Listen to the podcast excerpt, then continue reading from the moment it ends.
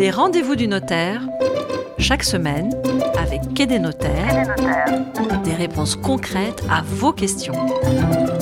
Les rendez-vous du notaire, c'est le 18e épisode. Chaque semaine, nous retrouvons Patrick McNamara, fondateur de quai-des-notaires.com, le site des notaires en ligne. Patrick qui répond à une question que vous avez posée sur la page dédiée de quai-des-notaires.com. Bonjour Patrick McNamara. Bonjour Fred. Alors aujourd'hui, c'est une question de Karine et Jonathan. Ils nous écrivent de Bordeaux. Je vous lis leur question. Nous avons signé un compromis de vente pour une nouvelle maison, mais n'avons pas encore revendu notre appartement. Les visites pendant le Covid sont peu nombreuses. Est-ce que nous pourrions obtenir un prêt relais Et puis surtout, comment ça fonctionne ce type de prêt? Eh bien, Karine et Jonathan, bonne nouvelle. Oui, vous pourrez recourir au prêt relais, du moins euh, le demander à votre banque. Mais attention, il y a des conditions à connaître. Le prêt relais, ce n'est pas nécessairement le remède miracle, bien sûr.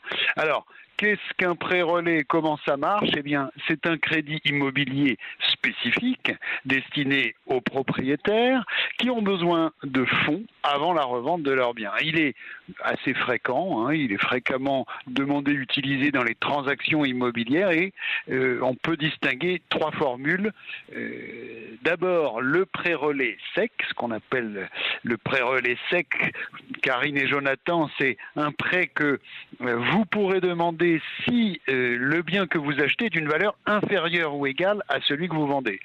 Euh, donc, si vous n'avez besoin d'aucun prêt supplémentaire, l'opération revient en fait à une sorte d'avance jusqu'à la réalisation de la vente. Alors, soyons clairs, Fred, ce type de prêt est assez peu fréquent et euh, assez rare, et souvent à des taux qui ne sont pas très attractifs. Il y a une deuxième formule, Patrick, c'est le prêt relais accompagné d'un prêt amortissable plus classique. Oui, exactement.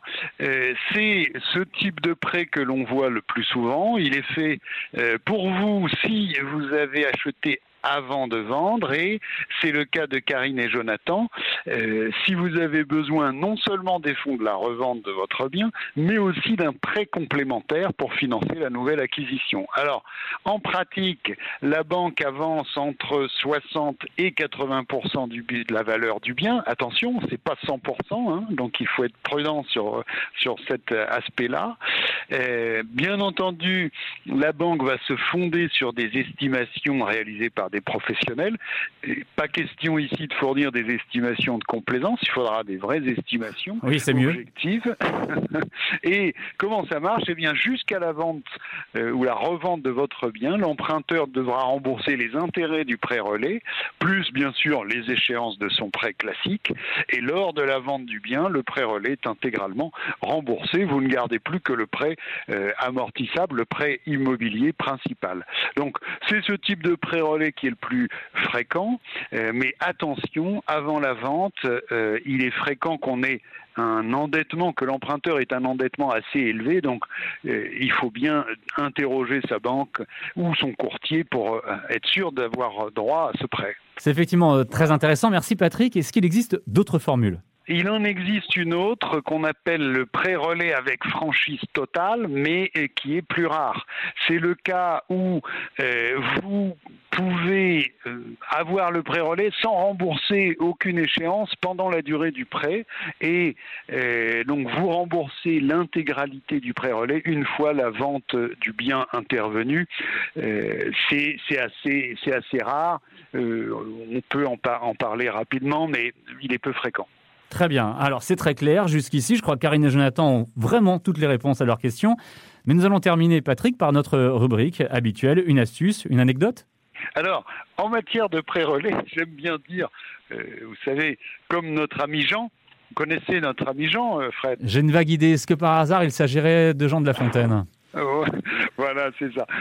notre ami Jean de La Fontaine disait rien ne sert de courir, il faut partir à point.